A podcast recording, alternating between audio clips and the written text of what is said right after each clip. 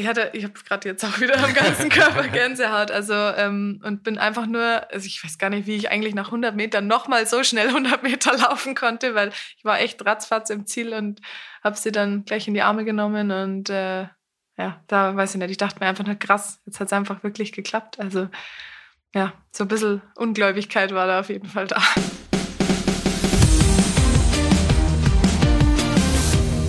Herzlich willkommen zu einer neuen Ausgabe des Sport Unites Podcast von Laureus Sport for Good.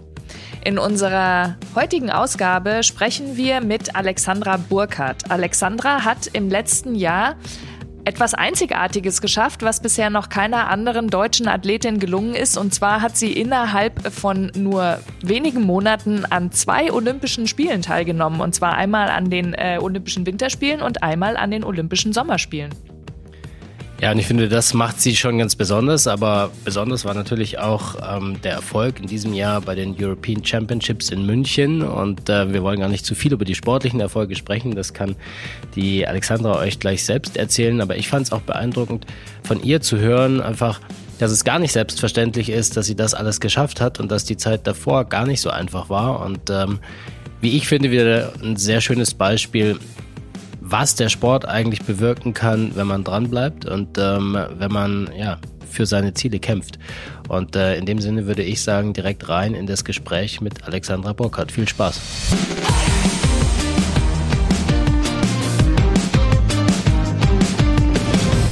Herzlich willkommen, liebe Alexandra. Beziehungsweise wir müssen ja eigentlich sagen, danke, dass du uns eingeladen ja, hast. Herzlich willkommen in meinem Wohnzimmer. vielen, vielen Dank. Wie die, wie die Hörer des Sport Unites als Podcast ja schon wissen, äh, wir treffen uns am liebsten persönlich mit den Sportlerinnen und Sportlern und mit unseren Gästen, die wir im Podcast haben. Also deswegen nochmal danke von unserer Seite und vor allem auch danke für den super leckeren Kaffee. Ähm, bist ja eigentlich äh, Barista nebenbei, glaube ich. Ja, ich habe ja ähm, auch nebenbei schon mal ein bisschen als, äh, nicht unbedingt Barista, aber mein Mann hat ja ein Restaurant und da gab es durchaus schon Zeiten, wo ich zur Stoßzeit dann halt die Cappuccini oder für die Cappuccini und Kaffeespezialitäten verantwortlich war. Deswegen habe ich mir das irgendwann mal selber beigebracht und dadurch halt auch schon mega viel Übung gehabt und so eine kleine Leidenschaft von mir. Das heißt, wenn man in Altötting nach einem guten Kaffee äh, sucht, dann muss man zu dir gehen und da bekommt man ihn. Genau, eigentlich schon. Von einer Europameisterin. Kriegt auch nicht ja. jeder. Sehr schön. Wir freuen uns sehr, dass wir den Podcast heute mit dir aufnehmen äh, dürfen. Und äh, es ist ja nicht der erste Kontakt, den wir haben, aber der erste persönliche heute. Du bist eigentlich Anfang des Jahres, muss man sagen, oder Ende letzten Jahres ein bisschen auch in das Laureus-Thema mit reingekommen, weil du selbst ja auch gesagt hast, ich will was machen. Dir liegt es am Herzen, auch zu vermitteln, welche Bedeutung der Sport hat. Welche Bedeutung hat denn der Sport für dich und was denkst du auch ja, für andere? Ja, also für mich ist der Sport ja in erster Linie gerade mal äh, ja meine Riesenleidenschaft und irgendwie jetzt auch mein Beruf geworden und ähm, der begleitet mich halt schon immer. Also ich war als Kind schon äh, sportlich und äh, immer in Bewegung und relativ ja wild, sage ich mal, in, auf der Straße vorm Haus meiner Eltern und das war so mein ja Playground. Da haben wir halt immer Sport gemacht, ob das jetzt Inlineskaten war oder einfach Fangstick gespielt oder ja irgendwelche Straßen aufgezeichnet, die wir dann im Parcours irgendwie versucht haben zu bewältigen. Und deswegen ist ja Sport für mich eigentlich schon immer das Thema in meinem Leben. Und ja, dadurch habe ich so viele Leute schon kennengelernt. Eigentlich alle meiner engsten Freunde habe ich irgendwie über den Sport kennengelernt. Und ich denke auch, dass er für die Gesellschaft wahrscheinlich ist sehr, sehr wichtig. Also ich habe jetzt am Samstag beim Bayerischen Sportpreis eben die Zuständigen von Athletes for Ukraine auch kennengelernt und äh, die haben auch so viel berichtet über, was der Sport gerade macht oder was sie machen mit den Kids aus der Ukraine, wo man sich halt, wo Sprache jetzt, sage ich mal, die größte Barriere eigentlich ist, die dann auf einmal keine Barriere mehr ist, weil die Kinder zusammen irgendwie Ball spielen und da vier, fünf Stunden gemeinsam Sport machen und dann die Kinder und die Mütter und alle danach happy sind, weil sie irgendwie eine Connection zueinander gefunden haben und in so Krisensituationen, glaube ich, sieht man auch, wie, wie viel Kraft dann der Sport hat und was der bewirken kann und was er vielleicht auch für Brücken schlagen kann. Also du hast ja, ja, wie du selber sagst, in deinem Leben dem Sport sehr viel zu verdanken, aber der Touchpoint mit uns war ja auch der, dass du gesagt hast, hey, gerade, sag ich mal, in der Corona-Zeit, muss man so sagen, mitten in der Pandemie, ähm, hast du dich ja mit dem Thomas Röhler eigentlich, ähm, ich sag jetzt mal, zusammengetan und mit vielen anderen Sportlerinnen und Sportlern gesagt, hey, ähm, der Sport, der wird so vernachlässigt aktuell und wahrscheinlich nicht nur aktuell, aber vor allem in der Zeit wurde es dann sichtbar. Hm. Da müssen wir was tun. Was war denn da der Gedanke bei der Aktion, die schlussendlich zum Mach mit wurde? Ja, also es war so, dass ich glaube, Corona ja in ganz vielen Bereichen irgendwie so ein Beschleuniger war für, für Probleme, die es ja vorher schon gab. Und ich bin auch mit meinem, mit meinem Heimatverein, dem SV Wacker Burghausen, da versuche ich so oft wie möglich ein Kindertraining zu machen. Es wurde natürlich jetzt auch die letzten Monate ein bisschen weniger leider, weil ich so viel unterwegs war. Aber da haben wir es eigentlich so ganz extrem gemerkt, dass der Stellenwert vom Sport einfach abgenommen hat durch die Pandemie. Ähm, das, gut, es gab erst kein Training für die Kinder. Viele haben dann auch gesagt, ja, wenn es kein Angebot gibt, dann trete ich natürlich auch aus dem Verein raus, weil da gibt es ja dann auch die Mitgliedsbeiträge, die ich zahlen muss oder wie auch immer. Und da haben wir schon Mitglieder verloren. Und da haben wir auch Kinder verloren, die halt in der Zeit dann äh, ja, sich anderweitig beschäftigen mussten und die dann halt, als wir wieder angefangen haben, nicht mehr kamen. Dann haben wir gesagt, da müssen wir irgendwas machen. Das haben wir dann irgendwie gebrainstormt, äh, was, was es vielleicht oder wie, wie können wir irgendwie Leute unterstützen. Und gerade im Dachboden stapeln sich ja auch immer äh, die Sportklamotten, die man ja spätestens alle vier Jahre irgendwie oder mit den Olympiazyklen dann sogar alle zwei Jahre irgendwie nochmal neu kriegt und dann kommt noch Nationalmannschaftsoutfit und dann kommt Adidas und dann kommt Nike und dann kommt, also aus allen Bereichen gibt's da unsere, unsere Ausstattungen und ja, was macht man damit? Verstauben irgendwo im Dachboden. Im Training habe ich sie auch nicht an und ähm, werde auch oft von Fans oder von, von Kindern gefragt, ob ich sowas verschenke oder ver verkaufen kann. Und dann dachte man, ja, das wäre doch eigentlich cool, wenn wir sowas vielleicht irgendwie angehen und dann das noch mit einem guten Zweck verbinden. Dann haben wir wieder ein bisschen Platz am Dachboden und äh, andere Menschen können sich daran freuen. Und wieder noch Dritten wird dann vielleicht noch geholfen. Also dann kamst du auch zu euch und zum Kontakt zu euch. Ja, genau. Und es ist eine sehr nette Summe äh, dabei zustande gekommen. Es haben sehr viele Leute mitgemacht, ähm, haben die ersteigert, die Sachen. Und es ist alles den äh, von Laureus geförderten sozialen Sportprogrammen zugute gekommen, die sich eben auch unter anderem viele um die ukrainischen Flüchtlingskinder äh, kümmern und äh, eben diese Skills anwenden, dass halt Sport so, so, so viel mehr ist als, als nur körperliche Betätigung. Aber ich finde es ähm, total spannend. Wie war es für dich als, als aktive Sportlerin in den Corona-Zeiten, weil das den Kindern die Bewegung und der Sport genommen wurde, ist äh, un unstrittig. Äh, das äh, ist immer noch Thema und ist nachhaltig Thema. Ich habe zwei Kinder. Sportunterricht an Schulen ist immer noch das, was stiefmütterlich behandelt wird. Ja, genau, wird. stiefmütterlich behandelt wird. Genau, das ist das richtige Wort, ja, weil es auch wenn Vertretungsstunden sind, dann machen die Vertretungslehrer lieber ähm, lassen sie einen Film laufen, so dass sie, dass die Kinder halt einen Film gucken, die jubeln natürlich, aber anstatt einfach zu sagen, wir haben jetzt 45 Minuten Zeit, wir gehen raus, wir laufen mit euch einmal um Block, frische Luft, muss ja kein Sportlehrer sein, kann ja jeder. Das wird nie gemacht. Also lieber immer erstmal der Film und Ruhe ist und also deswegen ist es äh, immer noch sehr bedenklich. Aber für dich als aktive Sportlerin, wie war das im, im Lockdown? Ähm, durftest du weiter Sport machen? Wie war es für dich? Wie hast du dich fit gehalten?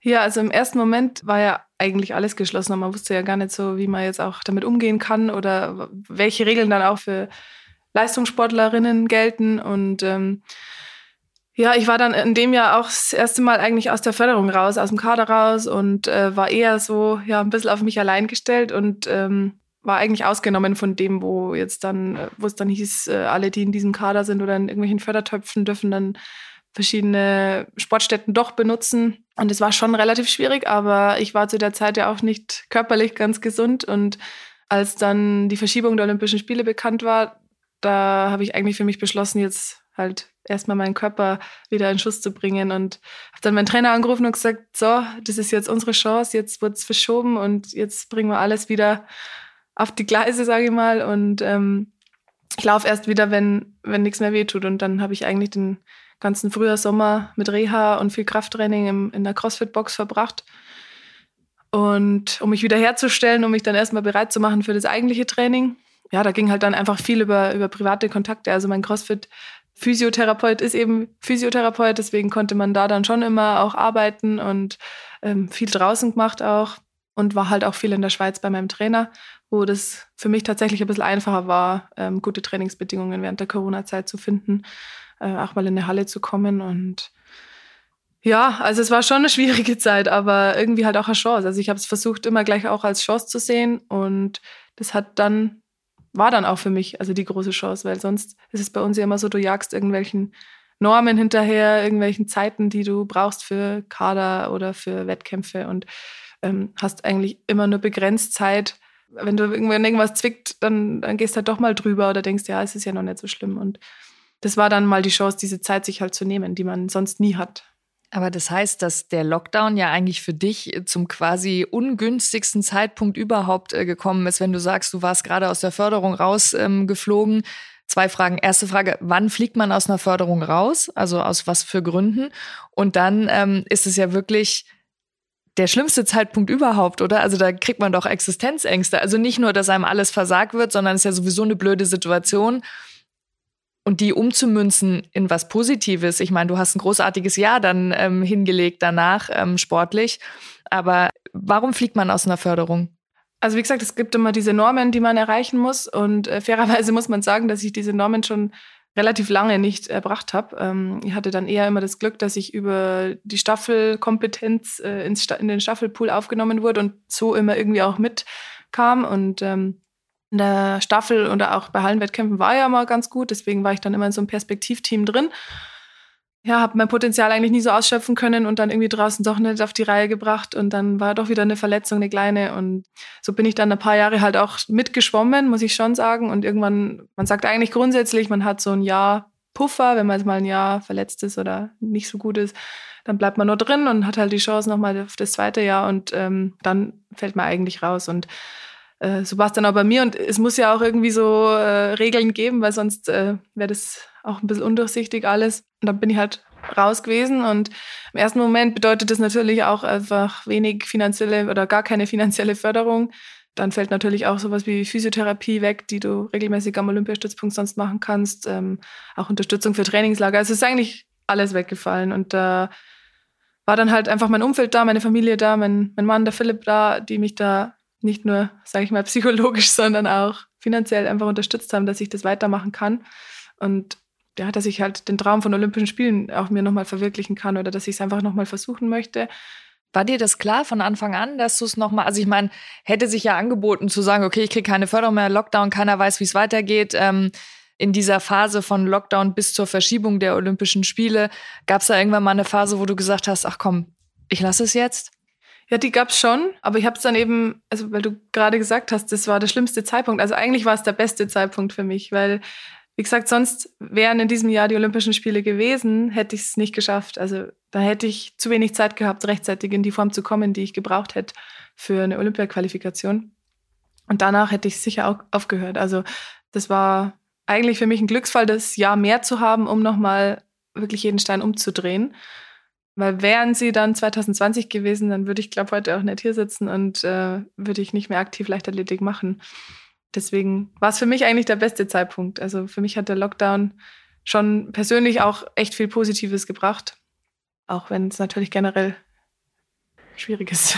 Ja, aber es ist ja, ich finde, es ist ja auch eine ganz wichtige Botschaft, dass man auch aus solchen schwierigen Zeiten positive Dinge ziehen kann. Das ist auch aus deinem Mund, ja, wie du es beschreibst, ja auch für, für eine Profisportlerin durchaus existenziell sein kann, weil schlussendlich ja, manche, sage ich mal, entschuldigen ja ihre Inaktivität dann auch damit, dass sie sagen, ja gut, ich habe ja auch die Mittel nicht und es äh, ist halt alles so schwierig, dass ich überhaupt gar keine Möglichkeiten habe, mich darum zu kümmern. Das ist ja viel mehr das Mindset. Das beschreibst du ja jetzt eigentlich auch. Ja, du siehst die Chance eigentlich ja. in der Herausforderung. Jein, würde ich sagen, weil ich hatte schon auch sehr, sehr viel Glück. Also ich glaube nicht, oder ich glaube sogar, dass nur die wenigsten das Glück haben, so Leute um mich, um sich rum zu haben, wie ich das hatte. Also da geht es ja schon mit Dingen los wie, ich musste keine Miete zahlen, weil mein Freund dem die Wohnung gehört hat oder, oder er halt dann mal irgendwie in die Bresche gesprungen ist. Und ähm, ja, also das ist, äh, glaube ich, schon auch viel Glück. Und ich glaube, dass es vielen so geht, wie es mir ging. Und einfach die meisten dann nicht die Möglichkeit haben, äh, nochmal irgendwie ein Jahr von den Eltern irgendwie Unterstützung zu bekommen oder vom, vom Umfeld. Deswegen, ja, es ist schon das Mindset, aber es ist auch ein bisschen Glück und das Umfeld drumherum, was mega wichtig ist, dass man halt den Schritt dann so unabhängig nochmal schaffen kann. Aber es ist natürlich auch eine Riesenchance. Also ich habe mir dann in dem ganzen Jahr auch immer bewusst gemacht, wie cool das eigentlich ist, dass ich keinem eine Rechenschaft schuldig bin. Also ich bin ja auch ein paar unkonventionelle Wege gegangen, die jetzt so ein bisschen sprinteruntypisch sind, was Trainingsmethoden betrifft und so. Und ich dachte mir immer, wie cool ist es eigentlich, dass es jedem egal ist, was ich gerade mache. Und ähm, sonst müsste man vielleicht sagen, ja, warum machst du jetzt das? Und musste, müsste ich mich rechtfertigen, warum ich diese Methode anwende oder dieses Training jetzt mache. Und für mich war dann so, ich habe nichts zu verlieren, absolut gar nichts zu verlieren. Ich mache das jetzt alles und es ist allen egal und ich hoffe dann oder ich denke, dass es gut kommt. So. Und ähm, so war es dann. Es zeugt ja auch von, von Mut und, und Selbstbewusstsein, was du an den Tag gelegt hast. Und das ist sehr sicher, hängt in irgendeiner Form auch mit dem zusammen, was du davor gemacht hast, weil du weißt, was du kannst. Hast du dieses unkonventionelle Training oder das andere Training vorher schon gemacht oder erst in dem Lockdown entdeckt? Erst im Lockdown entdeckt. Ich habe vorher eigentlich ganz lange ähm, das Gleiche gemacht. Also auch die gleichen Fehler gemacht und irgendwie gehofft, dass was anderes dabei rauskommt, was im Nachhinein völlig dämlich ist.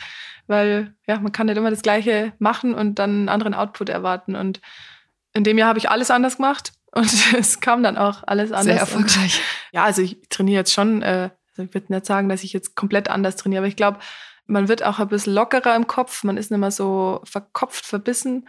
Und ein paar Dinge wie jetzt auch das CrossFit, merkt man so allgemein, dass jetzt viele auch äh, das so ein bisschen, ja, das ein paar so Grenzen aufgeweicht hat. Also ähm, man hat nicht nur das Gefühl, als Sprinter darf man äh, ja nicht mehr als acht Wiederholungen im Krafttraining machen und, und eigentlich ja nicht mal acht, weil das ist ja schon wieder Hypertrophie, sondern nur noch zwei, drei Explosiv- und Schnellkraft, sondern ich glaube, dass, also ich und mein Umfeld zumindest dann ein bisschen ähm, ja, lockerer geworden und äh, ja, haben, haben eigentlich gesehen, dass es auch mal positiv ist, mal was anderes zu machen. Und klar, in gewissen Phasen gibt es ganz klare Regeln, die man beachten muss. Aber ähm, wie jetzt so im, im Herbst, im Aufbau, da geht es eigentlich darum, den Körper fit zu machen und den Körper gesund zu machen, um das eigentliche Sprinttraining dann verkraften zu können. Und da gibt es viele Wege, die nach Rom führen und äh, ans Ziel führen.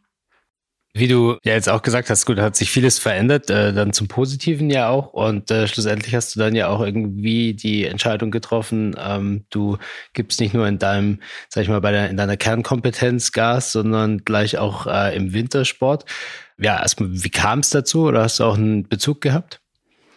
Ja, also ich wurde schon öfter mal gefragt, ob ich äh, mir vorstellen könnte, anzuschieben bei einem äh, im Bob oder beim Bob es ist ja auch gar nicht so abwegig, weil viele Anschieber, auch Piloten kommen aus der Leichtathletik, noch viel mehr kommen aus dem Sprint.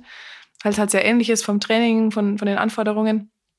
Und äh, meistens ist es ja schon so, dass äh, Sprinter eher am Ende ihrer Karriere dann den Weg noch in den Bob einschlagen. Und das war eben genau das, was ich nicht wollte, weil ich mir dachte, wenn ich das jetzt mache, dann war es das ja mit der Leichtathletik. Dann ist das so unvollendet und dann habe ich nie das geschafft, was ich in der Leichtathletik eigentlich schaffen wollte. Und das wäre wie so eine Flucht gewesen für mich. Deswegen habe ich da auch jahrelang immer gesagt, nee, das mache ich nicht und das mache ich niemals. Und ich habe jetzt erstmal hier noch was anderes zu erledigen. Und ähm, dann witzigerweise kam die Anfrage nach Tokio wieder, nach den Olympischen Spielen. Und im ersten Moment war ich wieder so ablehnend, so, ja, wieso denn jetzt? Jetzt läuft es jetzt äh, ausgerechnet nicht, gell? Und dann habe ich aber eine Nacht drüber geschlafen und auch so mit meinen engsten äh, Leuten mich so besprochen und dachte mir, wieso eigentlich nicht? Also eigentlich ja genau jetzt, weil jetzt habe ich das erstmal erreicht, was ich auf, auf das ich hingearbeitet habe, was ich die ganze Zeit machen wollte. Wurde deutsche Meisterin, habe mir meinen Kindheitstraum mit, mit den Spielen erfüllt und wieso nicht eigentlich genau jetzt? Mal was anderes wieder machen, eben wieder mal auch mutig sein, mal gegen den Strom äh, schwimmen und ja, dann ähm, habe ich eingewilligt, mir das mal mir das anzuschauen ähm, und das mal trocken auszuprobieren auf, auf Tatan in Berchtesgaden und habe dann eben schon dort Mariama kennengelernt, ähm, die dann meine Pilotin wurde und ja auch als amtierende Olympiasiegerin keine unerfahrene war. Und irgendwie hat es auch gleich gut gepasst und man hat schon gesehen, dass es da noch Potenzial gibt, aber dass es schon was werden könnte. Also es ist ja auch ein bisschen anders, ein bisschen andere Technik, man muss schon ein paar Dinge beachten. Und dann sind wir mal so verblieben, dann bin ich zum Anschubtest und wurde der zweite, war gleich eigentlich ganz gut. Ja, und dann haben wir mal festgehalten, dass wir das äh, mal probieren und dass wir ja, mal eine Fahrt machen im Eiskanal. Und das war eigentlich dann gleich in der ersten Weltcup-Woche in Innsbruck und so ins kalte Wasser gesprungen, geschmissen. Im wahrsten worden. Sinne des Wortes reingerutscht dann. Genau. War dir schlecht? Mir wäre schlecht, glaube ich, das Mal im Bob hinten. Äh, na, schlecht war mir zum Glück gar nicht, aber ja, ich hatte natürlich schon riesigen Respekt. Und ja, es ist schon eine wilde Fahrt. Vor allem, man kriegt ja, also die Pilotin, die kennt ja die Kurven. Aber ich stelle mir jetzt vor, dass du wahrscheinlich beim ersten Mal jetzt nicht unbedingt die ganze, äh, den ganzen Kurs im Kopf hattest, so dass man ja eigentlich gar nicht so richtig weiß, geht's jetzt links, rechts oder hattest du das ja, im Kopf? Ja, ich hab's, also Mariama meinte am Abend vom Rennen zu mir, ich sollte mir mal auf auf YouTube ein paar Videos anschauen von so äh, Kamerafahrten und äh, das ist tatsächlich, ähm, also ich hatte die ganze Zeit diesen 2D-Plan auswendig gelernt, dass ich weiß, jetzt kommt rechts, ah, okay. links, rechts und dann habe ich diese Kamerafahrt gesehen und dachte mir, oh je, ich habe den falschen Plan auswendig gelernt, weil natürlich dann sich nicht 2D links, rechts, sondern du verbringst dich dann wie so eine Schraube und fühlt sich alles ganz anders an, wie, wie, äh, wie man sich das so vorstellt oder wie man sich es auf dem Blatt Papier vorstellt. Aber es war dann ganz gut, dass ich mir das nochmal angeschaut habe. Dann wusste ich noch mehr, was auf mich zukommt. Und äh, ja, so, wie gesagt, man sollte schon ungefähr einen Plan haben, was kommt jetzt als nächstes. Einfach damit man dann weiß, wann man bremsen muss, weil das ist ja neben dem Anschieben die zweite Aufgabe, die ich hatte. Nicht ganz unwichtig. ja, das äh, ist tatsächlich in, auf manchen Bahnen sehr, sehr wichtig, wie in Innsbruck, weil die, der Auslauf sehr kurz ist und ja, hat dann schon irgendwie funktioniert. Ähm, und sie meinte auch bei der ersten Fahrt zu mir, du kannst ja mal probieren, ein bisschen dich umzuschauen. Es hat genau zwei Kurven gedauert, bis die G-Kräfte äh, die Überhand hatten und ich meinen Kopf nicht mehr von diesem Schlittenboden wegbewegen konnte. Ähm, ja, wie, also aber wie bremst du? Also wo weißt du dann, wann du was zu tun hast, wenn du nur da runter schaust? Ja, man hat so einen Bremshebel, also genau ja, da, wo der Hebel Kopf schon, liegt aber eigentlich. genau, ich wusste dann halt, okay, jetzt letzte Linkskurve. Zählst mit quasi. Bremsen. Ja, genau, du musst mitzählen. Also im schlimmsten Fall könnte sie sich auch mal noch versuchen umzudrehen und Brems zu schreien. also das ist bei 120 km/h manchmal auch nicht so einfach. ja, also war schon sehr aufgeregt, aber hat irgendwie geklappt. Cool. Und, und, zu früh bremsen ist auch kacke. Ist auch passiert an, an diesem Weltcup-Wochenende, ja. Das war, also nicht bei mir zum Glück, aber bei äh, einem ausländischen Team. Ja, das war natürlich dann das Gesprächsthema der Woche, dass da jemand zu früh gebremst oh hat und sehr, sehr unangenehm. So, war eine gute Fahrt bis. bis vorletzte Kurve.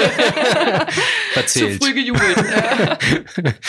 ähm, und äh, kannst du dir vorstellen, das nochmal zu machen oder sagst du, das war jetzt eine einmalige Erfahrung?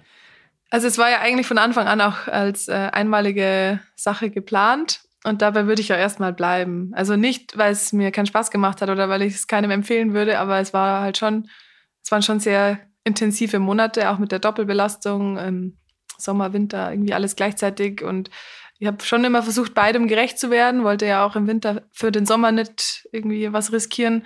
Also es ist schon immer so eine Kompromissfindung. Ähm, Mache ich jetzt die Läufe, die langen, die eigentlich dann für den Schlitten wieder eher kontraproduktiv sind, äh, die ich aber im Sommer wieder brauche oder nicht. Ähm, wir haben dann einfach versucht, schon das Training eher der Leichtathletik anzugleichen. Zu den Olympischen Spielen, was ja dann eigentlich einer Hallensaison entspricht, war das dann zum Glück auch gut. Also da war, da war die Form da, da war die Form top. Aber so in den ersten ein, zwei Monaten im Bob war es schon so, dass ich eigentlich ganz anders noch trainiert habe, als man jetzt als Bobfahrer trainieren würde. Vielleicht ja. ist ja auch genau die Abwechslung, die es dann ausmacht, was ja. du vorhin schon gesagt hast. Aber es war schon auch, auch wieder hier, es war schon auch Glück. Also es hätte natürlich auch alles ein bisschen anders laufen können. Es hätte auch was schief gehen können. Wir hätten auch mal stürzen können, was ja gar nicht so unwahrscheinlich ist. Viele witzeln, dass ich eigentlich noch gar keine richtige Bobfahrerin bin, weil man das erst nach dem ersten Sturz ist. Aber trotzdem das, schon so gut. Ach, das kann ich gerne verzichten. Und trotzdem also, schon eine Silbermedaille bei den Olympischen Spielen. Also hm. ja. deswegen kann da ja vielleicht noch was kommen. Mal schauen. Aber tatsächlich aber ist es schwer zu toppen. Also Silber ist schwer zu toppen. Klar, ist noch Luft nach oben, aber nicht mehr viel. ja, also ich bin, wie gesagt, für uns war diese Silbermedaille wie Gold und Mariama hat ihre Karriere mittlerweile ja auch beendet kann mir aktuell nicht vorstellen, dass ich nochmal mit einer anderen Pilotin in den Schlitten steigen würde, aber sag niemals nie. Wahrscheinlich ist die einfach die Erweiterung des Erfahrungsschatzes da auch äh, sehr bedeutend und auf jeden Fall. Also ich weiß jetzt, äh, wie man mit einem Inbusschlüssel umgeht. und äh, handwerklich habe ich äh, auf jeden Fall ein bisschen Know-how dazu gewonnen. Und ähm, ja, auch so die, die soziale Schiene. Also es ist eine krasse Familie. Wintersport, Bobsport, man merkt einfach, dass die Athletinnen und Athleten monatelang miteinander unterwegs sind. Das ist äh, eine Riesenhilfsbereitschaft und Unterstützung, die man da erfährt. Was ich ja auch alles andere als selbstverständlich fand, weil ich komme da in eine fremde Sportart mit dem Ziel, eigentlich einer etablierten Sportlerin einen Olympiaplatz wegzuschnappen. Also hört sich jetzt krass an, aber ist ja auch irgendwo so. Äh, die anderen sind da schon jahrelang dabei, sind auch die schwierigen Etappen mitgegangen, die ich ja einfach überspringen durfte, mhm. weil wenn du sagst, du bist jetzt Anschieberin, dann beginnt es eigentlich mit äh, einer Anfängerpilotin und mit ganz vielen Stürzen und mit ganz vielen unangenehmen Erfahrungen, bis man mal die Möglichkeit hat, in den Olympiaschlitten zu kommen. Ja, da war ich mega äh, positiv überrascht, wie ich da aufgenommen wurde und wie dann auch echt sehr viele jüngere Sportlerinnen mich irgendwie an die Hand nehmen und äh, mir Dinge erklären, obwohl sie wissen, dass ich jetzt da wahrscheinlich halt reingrätsche und Ja, also das war echt eine Erfahrung, die ich nicht missen möchte. Das war schon nochmal ein anderes Teamgefühl, als ich es aus der Leichtathletik kenne. Also es ist ein anderes Teamgefühl als in der Leichtathletik, weil ihr in der Leichtathletik nicht immer so zusammen, also nicht so die festen Pläne habt, wo ihr überall gemeinsam hingeht, wie jetzt im Bob-Team, wo das eigentlich gesetzt ist, dass das Team dann die Saison über immer zusammen ist. Ist es bei euch anders? Ja, definitiv, weil im Wintersport ist es immer eine Weltcup-Woche und eigentlich reisen alle mit ihren Transportern dann von Weltcup-Ort zu Weltcup-Ort. Und du bist wirklich irgendwie dann äh, mindestens vier Wochen am Stück irgendwie unterwegs, dann bist du mal eine Woche daheim und dann wieder vier Wochen und wir sehen uns ja eigentlich, ja, also wir sehen uns natürlich schon oft im Jahr in der Leichtathletik, aber dann halt mal drei Wochen in Eugene zur WM und davor haben wir mal ein Wochenende Staffeltraining oder mal, dass man sich an einem Wettkampf sieht. Aber es ist schon eher Individualsport. Ähm, auch wenn wir dann eine Staffel gemeinsam laufen, sind wir natürlich ein Team und wir verstehen uns auch gut.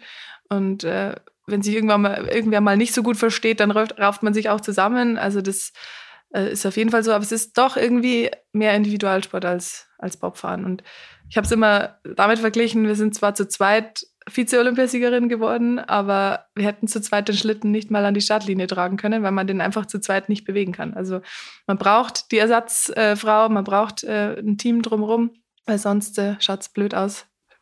Du sprichst ja die soziale Komponente an des Sports und auch die Unterschiede, sage ich mal, in den Sportarten. Wie hast du es denn selbst erlebt, jetzt einfach als, ja, als, als Kind und dann als Jugendliche, wo du in den Sport immer stärker reingekommen bist, am Anfang alles mal gemacht? Wie, wie kam es denn dann zur Leichtathletik? Ja, also wie gesagt, ich komme eigentlich aus einer sehr sportlichen Familie. Also wir sind immer schon irgendwie Rad gefahren, waren irgendwie in Urlaube, waren auch meistens sehr aktiv und ich weiß gar nicht, weil ich glaube, irgendwann hat mich meine Mama mal gefragt im Ferienprogramm, hier, das ist das Ferienprogramm, such dir was aus. Und da war halt Tennis. Und dann war, bin ich da zum Tennisschnuppertraining mit fünf schon. Das hat mir dann so viel Spaß gemacht, dass ich Tennis spielen wollte. Und dann war ich einige Jahre beim Tennis und wenn man noch so klein ist, dann macht man da ja noch immer Laufen, Springen, Werfen dazu. Und ich war beim Tennis schon gut, aber mehr, weil ich, glaube ich, auch alle Bälle erwischt habe immer. Also ich konnte einfach un, un, immer laufen und habe irgendwie noch alles erwischt. Ähm, beim Laufen, Springen, Werfen war ich dann irgendwie doch noch ein bisschen besser und dann äh, bin ich so irgendwie mal zur Leichtathletik gekommen und halt auch über die Bundesjugendspiele. Also ich habe, äh, das war für mich äh, die coolste Zeit im Schuljahr, wenn es hieß, nächste Woche Bundesjugendspiele, das war halt genau mein Ding. Und Alles abgeräumt. da habe ich zum Glück, oder ja, habe ich äh, bis zum gewissen Zeitpunkt schon immer alles abräumen können und war natürlich auch äh, nur bis zu einem gewissen Zeitpunkt dann schneller als, als die Jungs in meiner Klasse, was mich natürlich schon ein bisschen stolz gemacht hat. Ähm, ist jetzt leider nicht mehr so, dass ich schneller wäre, aber. Die waren ja. nicht in deiner Klasse, die heute mitlaufen. ja, die waren nicht in meiner Klasse. Ja. Nee, aber ähm, also die Bundesjugendspiele, Schulsport, so, das war für mich schon immer immer sehr wichtig und hat schon diesen Weg in die Leichtathletik auch mir bereitet. Du trainierst ja auch Kinder. Hast du es immer schon nebenbei gemacht? Also ich finde es sehr cool, dass du das vor allem noch beibehältst. Ja? Das machen ja dann viele vielleicht nicht mehr, weil sie sich fokussieren wollen. Mhm. Ja, das mache ich tatsächlich noch nicht immer. Also ich habe ja auch mal ein paar Jahre in Mannheim gelebt und dort trainiert, weil ich da studiert habe. Und da hat mir eigentlich immer gefehlt, dass ich so kein Vorbild sein konnte. Ich dachte mir immer, ich komme immer heim und die Kinder, die kennen mich gar nicht. Niemand kennt mich hier. Und irgendwie ähm, hatte ich in der Schule halt schon diese Vorbilder. Also ich äh, weiß noch, ich habe äh, Julia Fieliner, die auch Triathletin war, ähm, die war so fünf, sechs Jahre über mir. Die habe ich dann immer im Treppenhaus gesehen. Dann weiß ich noch, wie ich heimkommen bin und gesagt habe, boah, heute habe ich wieder die Julia getroffen. Oder getroffen. Ich habe sie halt gesehen, die wusste gar nicht, wer ich bin, aber das, äh, sowas wollte ich halt eigentlich gerne auch mal für die Kids bei mir zu Hause sein. Und das war ich aber nicht, weil ich dann irgendwie doch immer die war, die halt in Mannheim war und ich glaube, viele Kinder wussten auch gar nicht, dass, dass es so lokal eine Sportlerin gibt, die auch mal international startet. Und dann war eigentlich der Gedanke, dass ja, ich gerne meinen Verein auch wieder Richtung Heimat verlegen würde. Und ja, dann habe ich halt so ein bisschen gebrainstormt mit ein paar Leuten aus dem, aus, dem, aus der Umgebung, was, was so möglich ist, wer vielleicht so ein professionelles Vereinsumfeld auch bieten kann. Und ja, dann sind wir halt auf den SV Wacker Burghausen gekommen, der ja auch schon mal zweite Bundesliga Fußball war, wo halt auch die Strukturen da sind, um, um jetzt Leistungssport zu machen. Und dann haben wir überlegt, wie könnte man diesen Wunsch auch, dass man mal ein Vorbild ist, vielleicht umsetzen. Und dann äh, ja, haben wir uns entschlossen, dass ich halt hin und wieder Kindertraining gebe. Und ähm, gerade nach dem Lockdown und so, da war ich schon sehr, sehr oft da. Und dieses Jahr war ich halt leider sehr, sehr viel weg, auch mit dem Bob, dass meine Kolleginnen und Kollegen da viel einspringen mussten. Aber es ist mir eine totale Herzenssache. Und äh, spätestens als nach den Spielen in Tokio dann die Kids zu mir gekommen sind und gesagt haben, du Alex, ich habe mir jetzt mal überlegt, ich möchte auch zur Olympia. Und da war echt, das war so emotional und äh, da musste ich wirklich manchmal mit den Tränen kämpfen, weil ich echt gemerkt habe, krass, die feiern das voll, die, die, jetzt bin ich irgendwie deren Vorbild. Also es ist genau das jetzt, was, was wir so versuchen wollten, halt irgendwie auch der Leichtathletik in der Region äh, ein bisschen Push zu geben. Und ich habe schon das Gefühl, also man sieht es auch an den Trainingszahlen, dass da jetzt sehr, sehr viel Zuwachs ist, dass viele Kids auch Leichtathletik machen wollen jetzt. Das war jetzt schon alles sehr präsent in den letzten 18 Monaten und ähm, ja, ich glaube, das ist eigentlich der richtige Weg. Hast du das Gefühl, dass du ihnen im Training, mal abgesehen von den Trainingsmethoden, ähm, auch Dinge mitgeben kannst, die du jetzt einfach deiner Erfahrung zu verdanken hast? Auf jeden Fall, glaube ich, ja. Also die fragen mich ja auch viel. Ich glaube, es ist auch gar nicht, also Trainingsmethoden, äh, da geht es in dem Alter noch gar nicht, wie trainieren wir, sondern einfach, dass man da ist, dass man sich mit den Kids versteht ähm, und dass man was mit denen macht, dass die gemeinsam was machen, dass die sich gerne bewegen. Und ähm, das ist vielleicht auch noch so ein Appell an, an alle, die da jetzt zuhören, dass es gar nicht äh, wichtig ist, ob ich jetzt irgendeinen Trainerschein habe. Bei uns ist tatsächlich der größte Mangel ist der Mangel an Übungsleitern, an, an den Leuten, die das ehrenamtlich machen, die sich gerne mal nach der Arbeit noch ein, zwei Stunden an den Sportplatz stellen und mit, dem, mit den Kids gemeinsam was machen. Da muss man nicht viel können, da muss man einfach einen guten Draht zu den Kids haben. Ähm, da braucht man keinen Schein oder kein großes Know-how dafür. man kann da so viel zurückgeben. Also es sind ja auch viele Kinder, die vielleicht jetzt nicht die besten familiären Verhältnisse haben oder die da jetzt das Ziel haben, Olympiasieger zu werden. Das muss ja auch gar nicht sein. Aber einfach, dass die mal rauskommen, dass die zwei Stunden eine coole Zeit haben, dass die sich wöchentlich treffen können mit Leuten, die sie auch mögen. Da können die ja auch nebenbei noch Handball spielen und noch ins Fußball gehen. Aber ich glaube, das hat schon eine sehr, sehr wichtige Funktion und ist eine wichtige Aufgabe, dass man das anbietet und dass man da ja, den Kids eine gute Zeit irgendwie geben kann. Und da gibt es auf jeden Fall immer noch Nachholbedarf und ich hoffe, dass wir da irgendwie auch mal noch ein paar Leute motivieren können, da in ihrer Freizeit. Ich sagen, da spricht die geborene Laureo Sport for Good Botschafterin. Genau. ja, mal schauen. Sehr gerne auf jeden Fall. Naja, aber das ist ja genau diese Herausforderung, die du ansprichst. Ähm, wir beobachten das ja auch, dass nicht nur die, äh, ich sag mal, Sozialsportorganisationen, die wir fördern, sondern generell der Sport, der Vereinssport in Deutschland, der ja im Vergleich zu anderen Ländern äh, eigentlich sehr gut entwickelt ist, aber ja trotzdem wahnsinnige Herausforderungen hat. Und äh, dieses Beispiel, was du gerade angesprochen hast äh, von Wackerburghausen, dass mehr Kids kommen, dass sie das machen wollen, dass es mehr Mitglieder gibt, dass es vielleicht auch aufgrund des Engagements von Sportlerinnen wie dir auch mehr Übungsleiterinnen gibt, die Lust haben, was zu machen. Darum geht's ja eigentlich, ja? Dass, dass jeder sagt, hey, ich will mich äh, engagieren, ich, ich bin bereit, ein bisschen Zeit aufzubringen und man profitiert ja irgendwo auch davon. Ja? Das ist ja wieder das eigene Netzwerk, die Freunde und alles. Oder dass man einen kennt, wie genau. auch immer. Ja. Wir haben eine Kategorie bei uns im Podcast, das Dingster Bumster von Laureus. Und zwar sind es Begriffe, also Kinder erklären Begriffe. Und das sind in dem Fall Kinder aus äh, den von uns geförderten sozialen Sportprogrammen. Und du sollst den Begriff erraten. Und äh, alle Begriffe, die die Kinder in, im, bei uns erklären, haben mit Sport zu tun. Von Laureus. Es kann passieren nach dem Rennen. Man bekommt es nach einem schwierigen Sport. Ja, und es tut sehr weh. Ja. Sehr, sehr weh. Was mit einer Katze zu tun? Was glaubst du, was es für ein Begriff ist? Ich glaube, es ist der Muskelkater. Ja. Den ich auch aktuell habe. ich wollte gerade sagen, wahrscheinlich ein sehr bekanntes äh, Phänomen für dich. Zumindest in der jetzigen Saisonphase, ja. Was genau. macht man dagegen? Das beste Mittel? Massage, gut essen und trinken. Und dann kann man gar nicht so viel mehr machen. Manchmal kann man auch so Salzbäder, warme Bäder machen, aber ich habe äh, nicht die Erfahrung gemacht, dass es dann schneller weggeht, sondern dass man sich einfach währenddessen dann ganz gut fühlt. Aber ja. Genau, was haben die Kinder gesagt? Kaltes Wasser. Kaltes. Warme Bäder. ja, ich würde eher das warme Bad bevorzugen. Sehr gut. Du hast erzählt, dass, ähm, dass die Kinder jetzt dann doch so ein Bewusstsein dafür haben, dass du Vorbild bist, weil ähm, die Leichtathletik ja jetzt doch im Mittelpunkt war, gerade hier in Deutschland durch die EM in München. Wie hast du die EM in München wahrgenommen? Ich durfte im Stadion sein. Ich habe einen Tag miterleben dürfen. Es war schon begeisternd, fand ich überhaupt in München, was los war. Aber auch im Stadion, die Atmosphäre war, war echt cool. Ja, total. Also es ist, äh, glaube ich, es gibt keinen Menschen in München, der nicht mitbekommen hat, dass European Championships waren. Ich glaube, das Konzept äh, war einfach auch, da war für alle was dabei. Also ich glaube, selbst jemand, der mit Sport eigentlich nichts am Hut hat, hat ja A, das mitbekommen und für den gab es ja auch Angebote. Also der konnte dann abends ein Konzert be be besuchen oder wurde am Königsplatz äh, von irgendwelchen sportlichen Aktivitäten überrascht. Und ich glaube, so konnte man auch Leute, die jetzt normalerweise nicht ins Stadion gehen, irgendwie doch noch erreichen, dass sich die gedacht haben, boah, das schauen wir uns jetzt mal an, heute Abend haben wir nichts vor. Es war einfach ein super Konzept, auch, auch im Hinblick auf Nachhaltigkeit. Ich meine, fast alle Sportstätten waren irgendwie in der Form schon mal erhalten oder wurden schon mal so gebaut. Die sind einfach aufgemöbelt worden. Man hat sie renoviert, man hat sie verschönert. Und ich glaube, genau so muss es sein. Also ich habe jetzt ja auch mit Peking ganz andere Olympische Spiele, ein ganz anderes Sportereignis erlebt, wo halt aus dem Nichts Dinge aus dem Boden gestampft wurden, die natürlich rein für uns Sportler auch also perfekt waren. Also gerade die Bobbahn, man hat auf der ganzen Welt gibt es sonst keine Bahn, auf der man sich indoor aufwärmen kann, äh, auf einer Tatanbahn, was für den rein sportlichen Erfolg schon super ist. Aber braucht es das? Also das war dann schon oft die Frage, die wir uns gestellt haben. Ich glaube, sie haben jetzt sogar äh, in Zukunft auch ein paar Weltcups dort geplant. Also es wird jetzt wenigstens nicht verkommen und es wird schon weiterhin versuchen, sie es ein bisschen zu nutzen.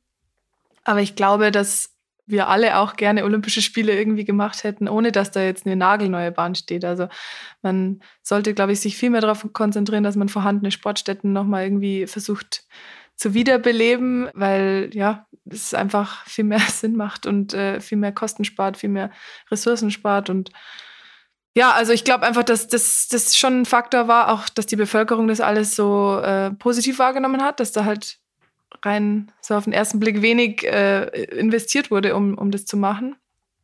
Und ja, die, die Stimmung und man hat es einfach gemerkt, dass, glaube ich, so die allgemeine Meinung fand es einfach geil, dass da mal wieder was los war. Jetzt gerade eben auch nach der Pandemie, dass man halt mal wieder raus konnte, dass es keine Beschränkungen gab, dass das was los war. Ähm, also für mich persönlich war es das, das Verrückteste, was ich jemals erlebt habe. Also ich glaube, ich kann mir eigentlich nicht vorstellen, dass es nochmal in meiner Karriere so ein Event gibt, wo wo so eine Stimmung ist, weil zu Hause wird wahrscheinlich das nicht mehr stattfinden und es war für mich halt wirklich wie zu Hause. Also ich ja, hab, Heimspiel halt. Genau, also ich habe eben, ich war in München auch schon im Verein, ich habe da schon oft in dem Stadion auch trainiert, also wir haben da unzählige Male Treppenläufe gemacht im Olympiastadion, ähm, bis uns die Knie gezittert haben und ich fahre ja auch oft vorbei und jetzt auch am Wochenende, als wir wieder vorbeigefahren sind, ist es schon jetzt eine besondere Verbindung mit dem Olympiapark und mit dem ganzen Areal. Also das werde ich mein Leben nicht vergessen und ja, durfte auch so viele Leute sehen im Stadion. Das war eigentlich das, das Allercoolste. Also ich habe auf der Ehrenrunde echt die ein oder anderen Gesichter in, in den Mengen entdeckt, äh,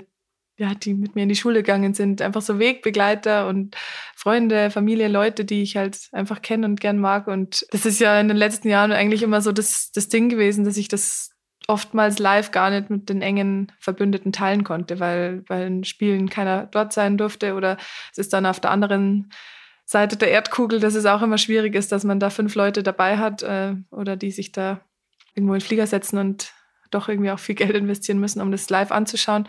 Deswegen war das einfach so super besonders, dass, dass alle mal da waren und alle live dabei waren. Und ich glaube auch, dass, also zumindest das Feedback, das ich kriege, alle waren total begeistert und verzaubert. Auch jetzt die nicht klassischen Leichtathletik-Fans, die mich sonst nie irgendwo anschauen würden, live ich habe beim äh, Spazierengehen mit dem Hund äh, einen anderen Hundehalter getroffen, der hatte dann ein European Championships T-Shirt an und er so, nur wegen dir war ich dort im Stadion. Und ich habe mir dann gleich das Shirt gekauft, weil es war so geil da drin. Und also das cool. glaube ich ist genau das, was, was die Aufgabe vom Sport ist, halt auch Leute, die eigentlich gar nicht die großen Leichtathletik-Fans sind, haben sich halt dann T-Shirt geholt, weil sie so eine emotionale Verbindung mit dem Event hatten und die Zeit ihres Lebens fast hatten. Also die, die waren alle so begeistert und verzaubert von der Veranstaltung. Da weiß man dann irgendwie, dass ja, das alles so richtig war und dass das ja so ist, Aber wie man es haben will. Was habt ihr im Vorfeld euch für ein Ziel gesetzt?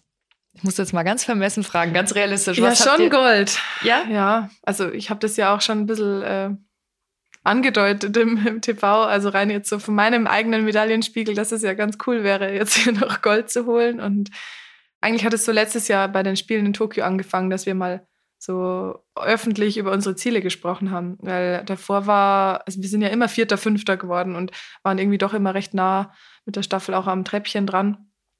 Und haben das aber nie uns öffentlich aussprechen trauen, dass wir eigentlich mal Bronze Warum haben. Warum nicht? Ja, weil wir da, glaube ich, einfach viel zu zurückhaltend sind oder waren. Ähm, und es ist ja schon so, wenn man jetzt sagt, das Ziel ist Bronze und man wird Vierter, dann heißt es in der Öffentlichkeit Ziel verfehlt. Also und sonst ist man halt guter Vierter. Und das ist schon ähm, eine Sache, mit der man halt auch umgehen lernen muss. Und ähm, ich glaube, wir haben das alle geschafft, dass wir, auch wenn wir das Ziel einer Medaille mal nicht erreichen, dass wir das trotzdem auch als Erfolg sehen können.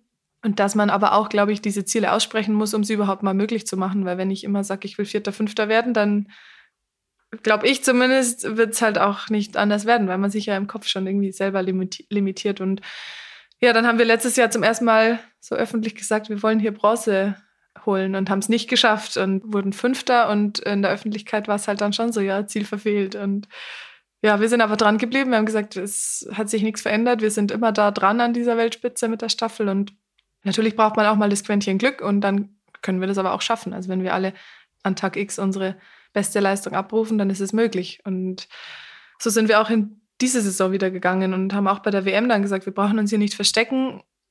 Klar, man, mal muss irgendwie äh, das Glück auch auf unserer Seite sein und in der Staffel ist es sowieso speziell mit dem Stab. Der muss erstmal ins Ziel kommen und dann haben wir es da geschafft.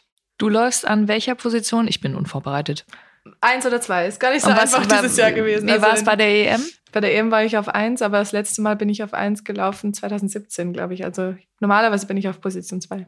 Nimm uns doch mal mit, mich interessiert das total. Wie läuft so ein Rennen für dich ab und dieses EM-Rennen? Also du läufst los, klar, da bist du wahrscheinlich fokussiert auf dich und auf deine 100 Meter.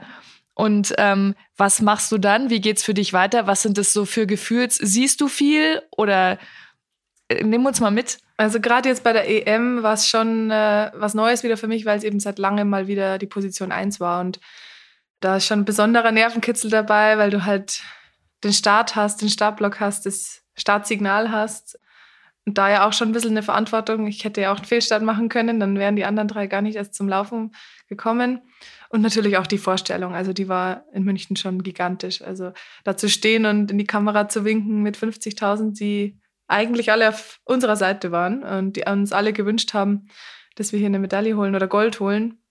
Dann noch mit dem Umstand, dass die Männerstaffel leider äh, den Wechsel verpatzt hat, äh, Minuten zuvor. Also wir waren da ja schon im Stadion und es war ja wie eine Schockstarre. Also es war auf einmal leise und alle waren richtig schockiert.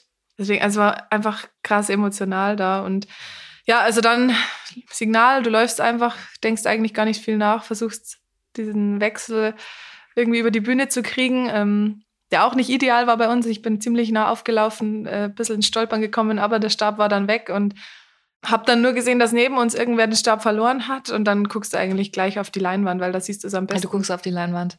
Genau und irgendwie hatte ich dann schon im Gefühl, ich glaube, das klappt. Und ähm, ich habe mich dann eigentlich sofort umgedreht und bin Richtung Ziel gelaufen, ähm, um dann Rebecca zu empfangen und habe dann den letzten Wechsel auf der Leinwand gesehen. Sehe, wir sind vorne ich hatte, ich habe gerade jetzt auch wieder am ganzen Körper Gänsehaut, also ähm, und bin einfach nur, also ich weiß gar nicht, wie ich eigentlich nach 100 Metern nochmal so schnell 100 Meter laufen konnte, weil ich war echt ratzfatz im Ziel und habe sie dann gleich in die Arme genommen und äh, ja, da weiß ich nicht, ich dachte mir einfach nur krass, jetzt hat es einfach wirklich geklappt, also ja, so ein bisschen Ungläubigkeit war da auf jeden Fall da. Also ich glaube, ihr habt auch sehr viele Menschen verzaubert und mitgenommen und emotional da einfach erreicht in der Zeit vor allem, du hast es ja als Gesamtes beschrieben, was, was in München passiert ist, aber ich glaube, gerade diese Dinge haben dann das i-Tüpfelchen gegeben und diese, dieses Erlebnis, was du aus dem Stadion beschreibst, haben uns ganz viele Menschen beschrieben, die im Stadion waren. Mhm. Und äh, das ist ja schon toll, wenn man sieht, was der Sport da eigentlich machen kann. Also irgendwo für mich auch so das,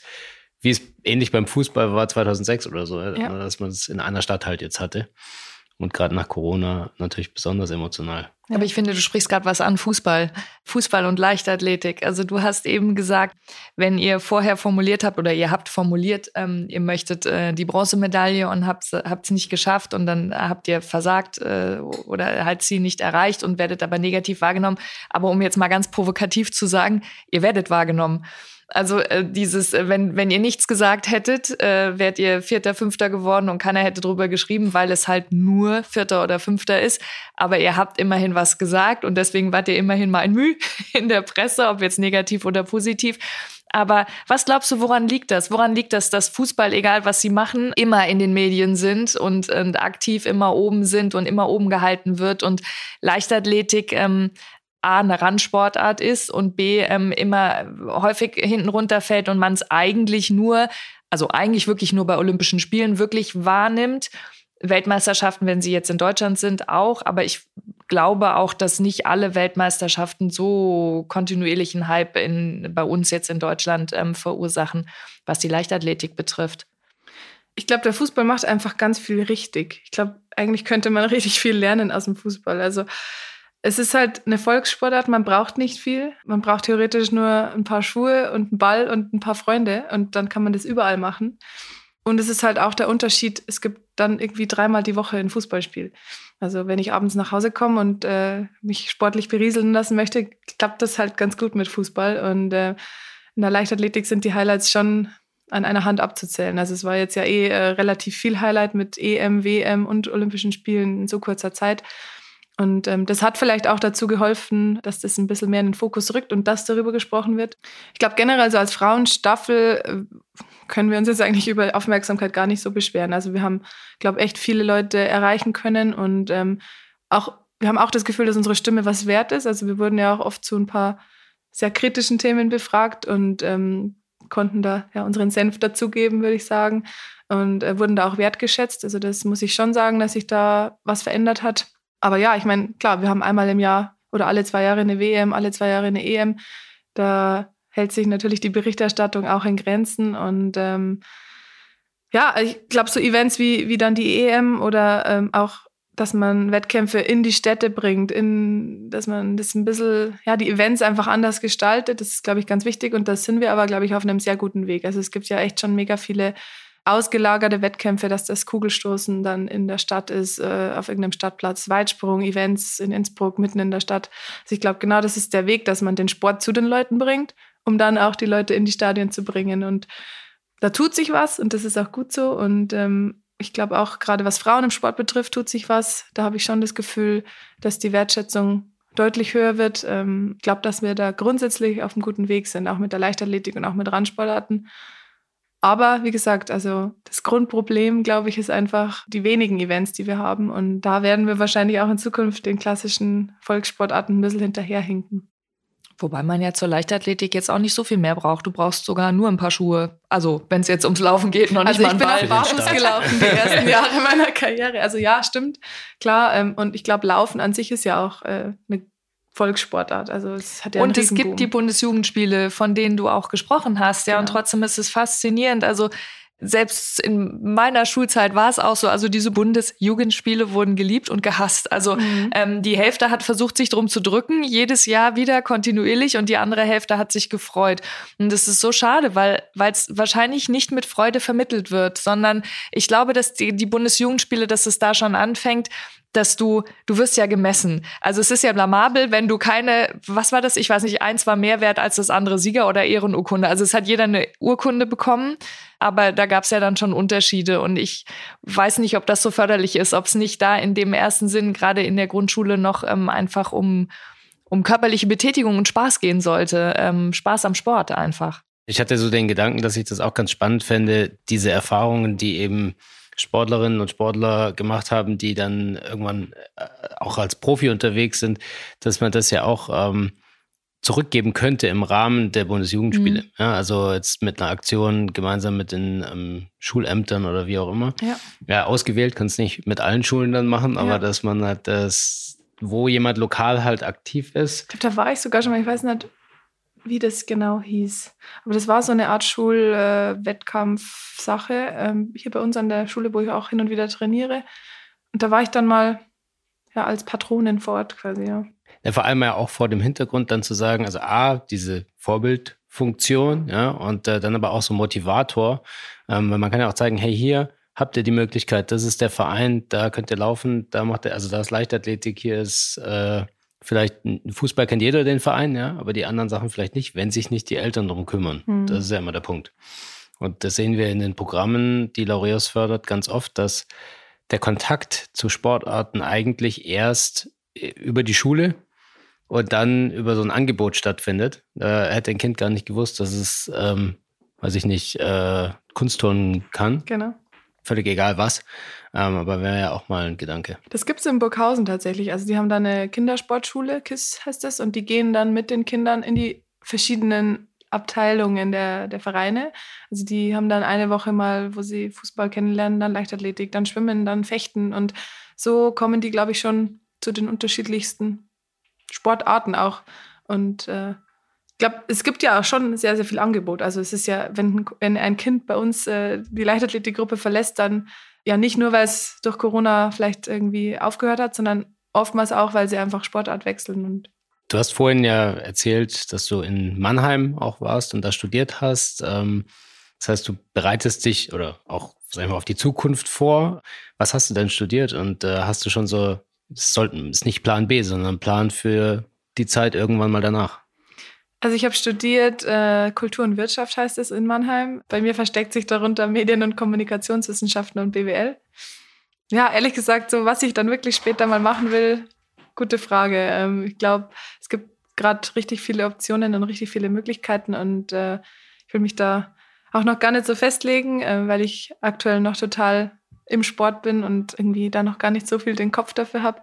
Ich glaube, wichtig ist, dass man gerade in der Leichtathletik diesen für, für den Weg danach auf jeden Fall sich irgendwie bereit macht. Und ich glaube, das ist die Grundlage einfach eine Ausbildung oder ein Studium. Aber ja, ich merke es ja jetzt an euch. Ich darf so viele äh, tolle Leute treffen, äh, habe das Glück, äh, so viele Kontakte auch knüpfen zu können über den Sport. Ich glaube, es gibt viele Möglichkeiten danach und ähm, ich werde irgendwie, glaube ich, schon mit dem Sport verbunden bleiben. Also, was ich ganz genau vorhabe, ähm, weiß ich noch gar nicht. Aber was macht eine Alexandra Burkhardt, wenn sie keinen Sport macht? Barista sein. Aktuell trinke ich sehr, sehr gern äh, sehr viel, sehr guten Kaffee, äh, gehe mit dem Hund raus. Äh, ja, so viel Zeit habe ich aktuell leider gar nicht. Also ich merke echt, äh, es war jetzt auch in der Offseason sehr, sehr schön, dass ich mal wieder meine Freunde gesehen habe, die ich teilweise monatelang nicht sehe, vernachlässige, würde ich fast sagen. Ähm, aber ich glaube, der Hund ja, fühlt sich auch gerade vernachlässigt. ähm, ja, ähm, aber ja, ich versuche halt die Zeit, die ich habe, so qualitativ hochwertig zu nutzen. Und äh, gerade Kaffee und äh, soziale Beziehungen kann man ja gut verbinden. Aber du hast ja ähm, ein sehr aufregendes Jahr hinter dir, ein sehr ereignisreiches und vor allem auch ein sehr erfolgreiches. Kannst du das alles schon? Hast du das für dich alles schon verarbeiten können, was du alles erreicht hast und was alles passiert ist? Oder kommt es erst so nach und nach? Ja, es geht. Also jetzt in der Offseason, wo ich ja auch mal endlich wieder im Urlaub war, was jetzt auch zwei Jahre eigentlich nicht passiert ist, konnte ich schon das ein bisschen verarbeiten und ein bisschen verstehen, was passiert ist. Aber irgendwie bin ich emotional, war es schon so ein kleiner Overload diese Saison. Also nach den Olympischen Spielen in Peking ging es echt so ein bisschen an mir auch vorbei. Also ich war dann halt anwesend und habe halt leider auch eben nicht die perfekte persönliche Saison gehabt, was jetzt Gesundheit und Leistungsfähigkeit betrifft. Deswegen war es auch immer ein bisschen stressig und ähm, ja, schon Druck, irgendwie dem Ganzen immer doch noch rechtzeitig fit zu werden. Ich bin immer so ein bisschen hinterhergehinkt, weil mir einfach die Zeit ausging. Und dann äh, ja, hat es irgendwie doch immer gerade noch gereicht, mich fürs Team zu empfehlen, mich irgendwie zu qualifizieren. Und deswegen ja, war das schon eine schwierige Saison und der Sommer ist schon so ein bisschen an mir vorbeigerast. Und äh, ich glaube, das wird noch ein bisschen dauern, bis ich das alles so ganz verarbeitet habe. Aber grundsätzlich ja, wird mir schon immer mal wieder bewusst, auch gerade an so Abenden wie vorgestern beim Bayerischen Sportpreis, was wir eigentlich alles geschafft haben. Und das ist genau das, was halt vor der Pandemie ähm, ich mir alles erträumt hatte. Und ja. Gibt es ein, ein Erlebnis in diesem sportlichen Jahr, was für dich ganz besonders war? Oder was war das Besonderste oder was ist am meisten hängen geblieben? Schon die Olympiamedaille, würde ich sagen. Ähm, und aber auch dann der Staffel-Europameistertitel. Also die Olympiamedaille einfach, weil es emotional einfach verrückt war. Es war also so eine Medaille, von der man immer träumt als Kind schon. Und äh, dann haben wir das so in so kurzer Zeit wahrgemacht. Und es war so surreal, dass man das jetzt in vier Monaten schafft. Und die EM-Medaille eigentlich, weil dieses 18-monatige Ziel, äh, diese Reise damit irgendwie so ein bisschen vorbei war. Es war so wie so ein kitschiges Ende eines Drehbuchs. Und äh, da stand ich dann nur noch im Ziel und dachte mir, krass, jetzt haben wir es einfach geschafft. Das ist einfach Gold gewesen. Und das war einfach diese Ungläubigkeit so ein bisschen und dieses fertige Ja irgendwie zu haben. Deine Ziele? ja, also auf jeden Fall so langfristig natürlich die nächsten Olympischen Spiele. Meine Bestzeiten verbessern. Ich würde auch gerne mal diese 11-Sekunden-Marke angreifen. Bin ich eigentlich überzeugt, dass das klappt, wenn ich körperlich, gesundheitlich, fitnessmäßig äh, wieder das Level vom letzten Jahr habe. ja, vielleicht auch irgendwann mal eine Einzelmedaille. Also da würde ich nicht Nein sagen. Ähm, ein paar Jahre mache ich noch. Ähm, ich glaube, es gibt schon noch ein paar Reserven, die ich habe. Und ich glaube, wenn dann der richtige Zeitpunkt kommt und noch ein bisschen Glück, dann kann es vielleicht mal klappen. Oh, wir wünschen es dir von Herzen, dass das Fall. klappt. Wir haben noch eine letzte Kategorie bei uns und zwar Sport for Good Artwork. Und zwar wäre super, wenn du ein weißes Blatt Papier hättest ähm, und zwar dein es geht jetzt darum, dass wir alle, unsere Podcast-Gäste, schreiben ihren, ihr Motto, ihr, ihre, Botschaft, ihr, ihre Botschaft, ihren Leitspruch, das, was dich begleitet, ähm, deine Motivation, was auch immer, was du an Kinder vielleicht auch dein weitergeben wird, dein Mantra, mhm. ähm, einfach aufschreibst, ähm, unterschreibst und da wollen wir dann irgendwann mal eine Collage draus machen, ein Artwork, cool. was wir dann versteigern.